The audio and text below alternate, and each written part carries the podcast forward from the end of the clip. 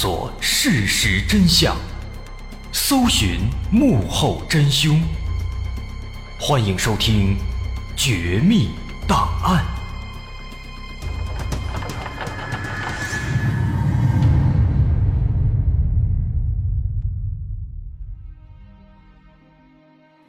还原事实，探索真相。欢迎来到今天的《绝密档案》，我是大碗。今天咱们要说的是一起悬案，这起案子很有意思，给人的感觉呢，它的风格啊，有点像是柯南。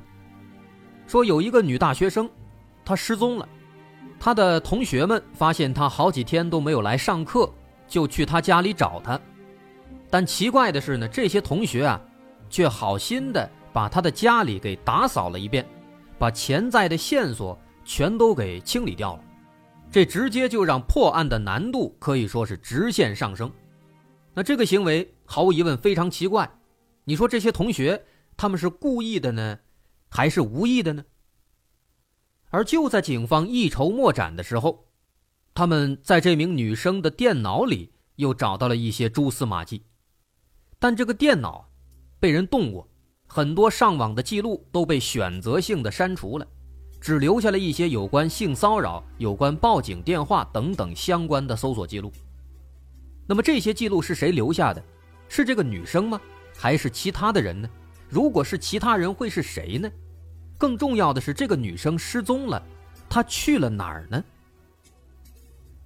这个女生来自韩国，她叫李允熙，出生于一九七七年，案发那年二十九岁。也就是说，案发于二零零六年。女生的老家在韩国京畿道南扬州市，她上学的地方在泉州的泉北大学，在这儿读兽医专业。那么也就是说呢，他是在外地求学，并且自己在外面租了一个房子。那李允熙的家里有爸爸、有妈妈，还有一个三十多的姐姐。这是一个比较普通、比较一般的家庭。为了不给家里带来更大的经济负担，李允熙还在校外做兼职辅导老师，来赚一些生活费和学费。在案发的零六年六月，他已经大四了，再读一个学期就可以顺利毕业了。但是就在六月初的一个晚上，李允熙他却离奇失踪了。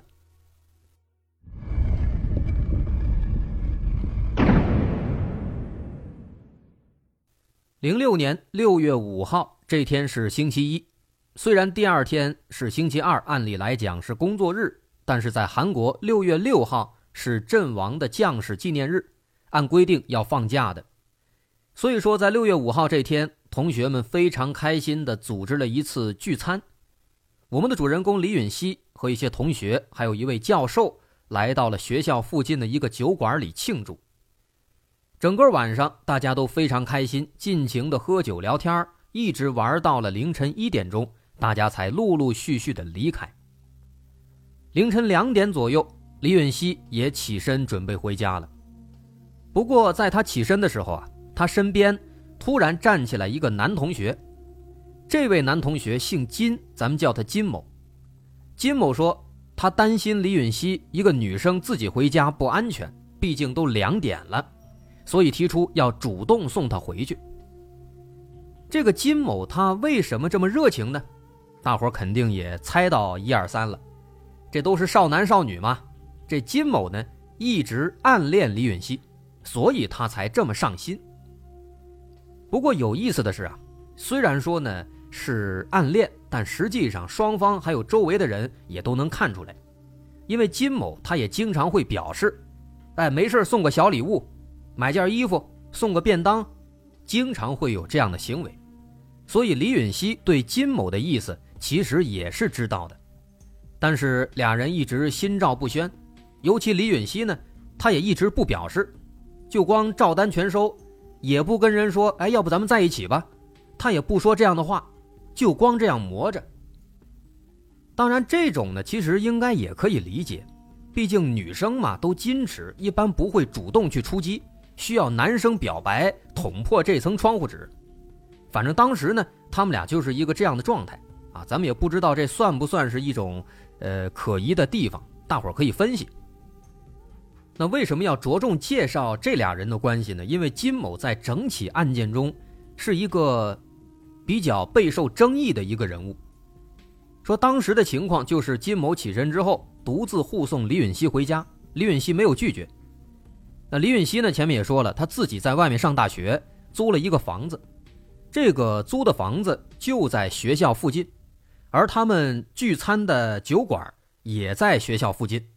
所以说这段距离其实很近，只有一点五公里，十来分钟就走到了。那到了李允熙租住的这个公寓楼的附近，李允熙表示说马上就到家了，让金某也赶紧回去吧，别再往前送了。那听了李允熙的话，金某也没有强求，他就站在原地，远远的看着李允熙进入了公寓楼。就这，他还不放心呢。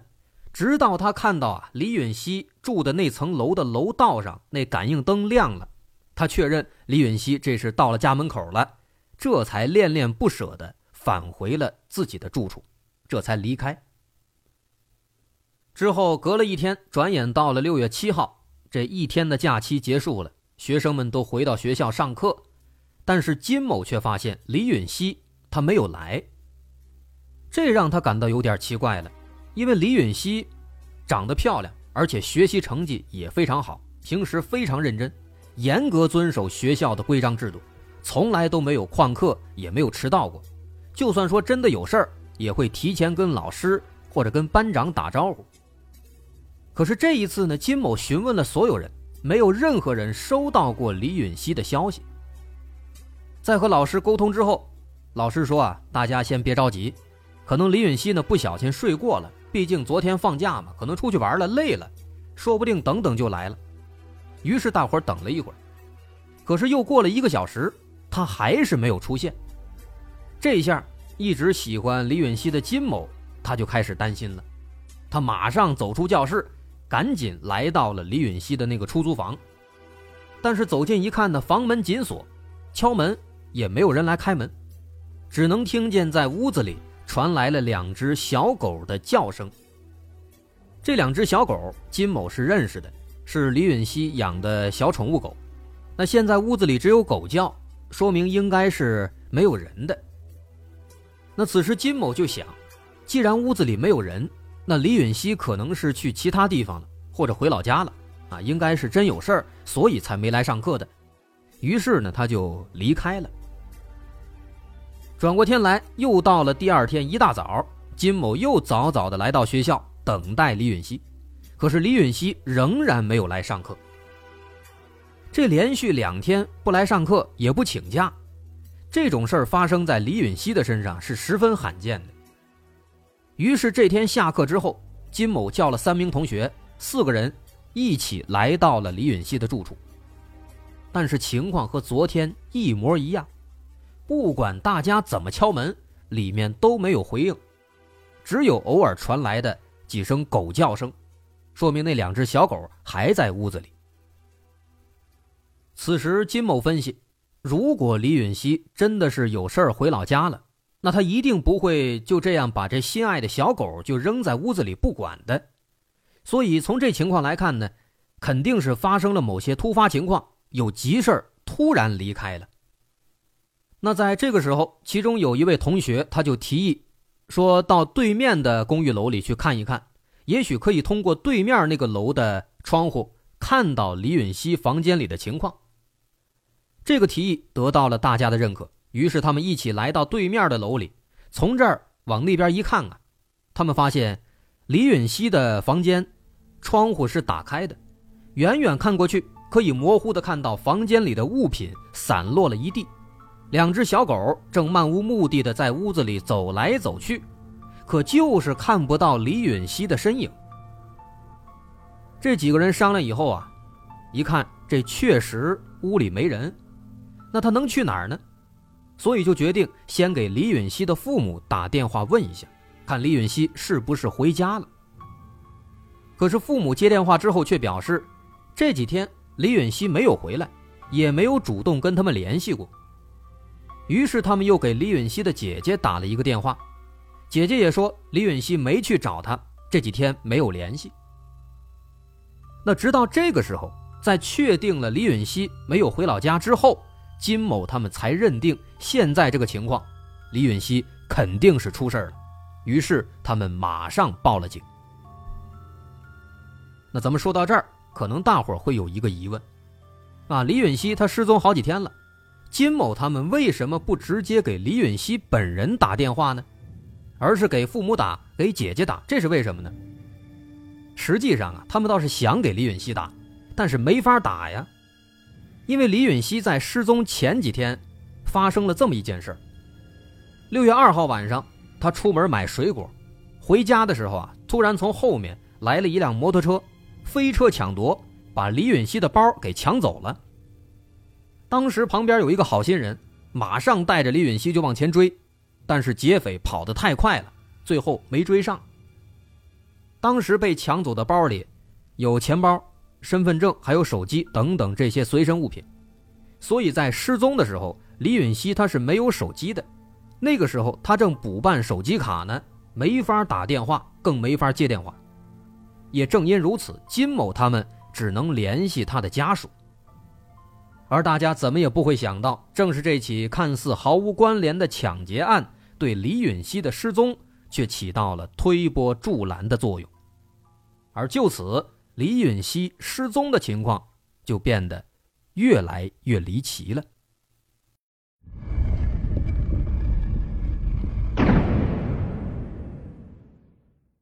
话说回来，另一边，警方接到金某等人的报案之后，起初感觉这事儿啊可能很简单，可能就是一个大学生睡过头了没来上课。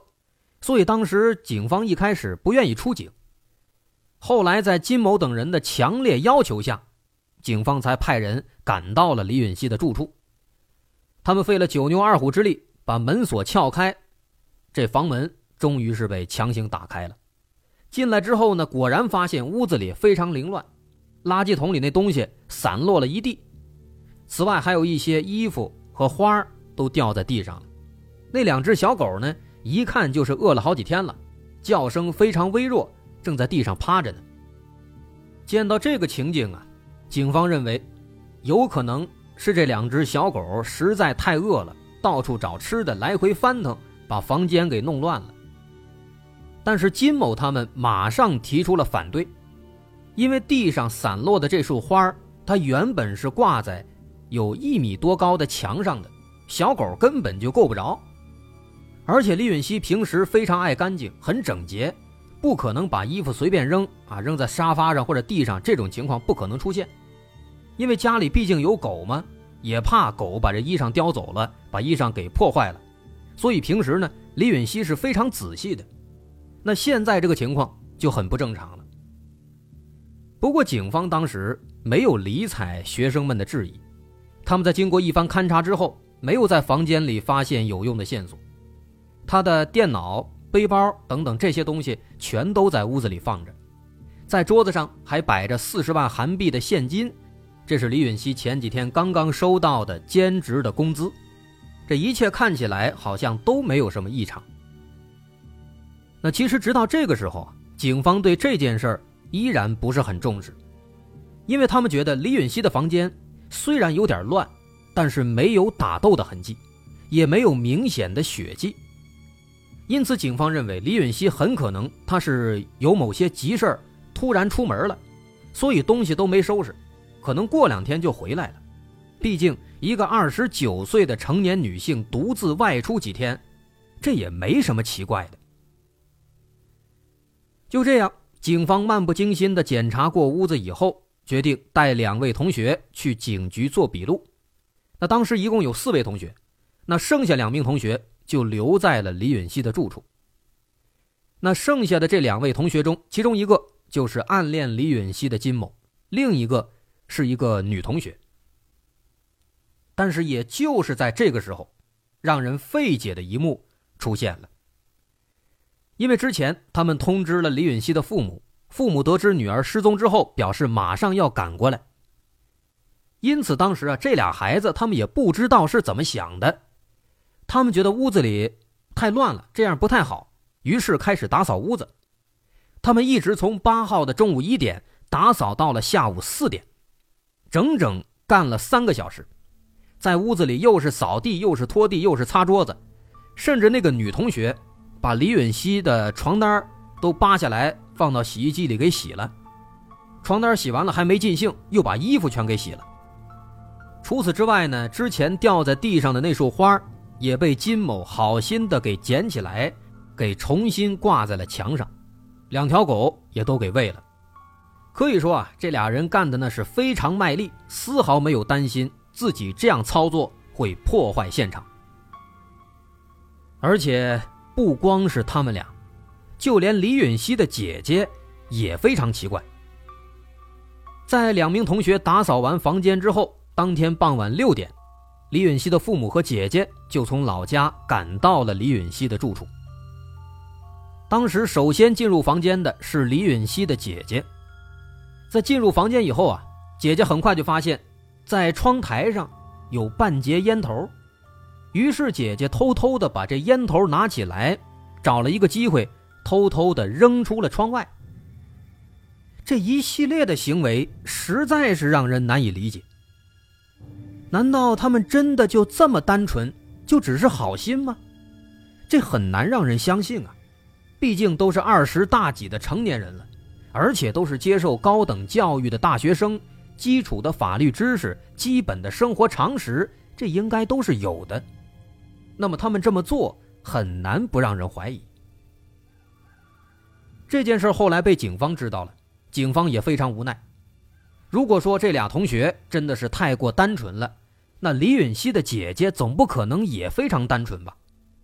她都三十好几了，自己在外面打拼那么多年了，还单纯，谁信啊？那面对警方的质疑，姐姐也做出了解释。她说：“李允熙呢，之前有抽烟的习惯，父母发现之后对她严厉批评，后来在父母的强烈要求下。”他把烟戒掉了，所以当时姐姐看到这个烟头啊，以为是李允熙又抽烟了，担心父母看到之后呢责备他，所以趁大家不注意，把烟头偷偷给扔了。那这的确算是一个理由，但是这个做法简直比打扫屋子还要愚蠢。毕竟，这烟头的确有可能是李允熙留下的。但是也更有可能是犯罪分子留下的，这可是自己的亲妹妹失踪了，他就这么把可能指向犯罪分子的线索直接给扔出去了，这换成谁心里都会怀疑呀。不过他们的行为虽然可疑，但眼下这情况呢，也不能就认为他们有嫌疑，毕竟现在李允熙在哪儿，是死是活，这都还不知道呢，而且。也没有直接指向他们的线索，实在没办法了，警方只好通过李允熙的同学和朋友了解情况。当天晚上一起聚餐的同学表示，李允熙那天和同学们有说有笑，边吃边喝，看起来没有什么异常。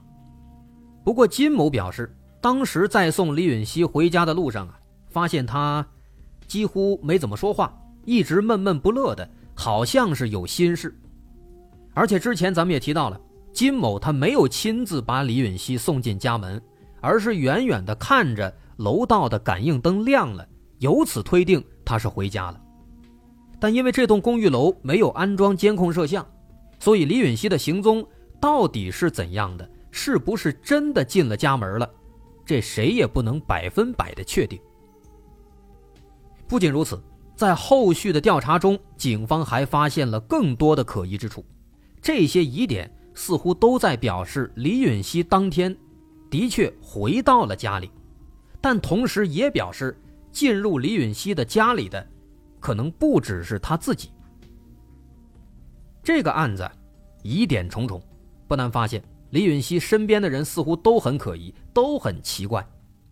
开头说过，这起案子跟柯南的风格非常像。凶手就在他们当中，但到底是谁？后面还发生了什么？李允熙到底怎么了？我是大碗，大家稍安勿躁，稍后下节，咱们跟着这些线索一起再来分析。好，如果您喜欢，欢迎关注我的微信公众号，在微信搜索“大碗说故事”，点击关注即可。那么咱们稍后下节再见。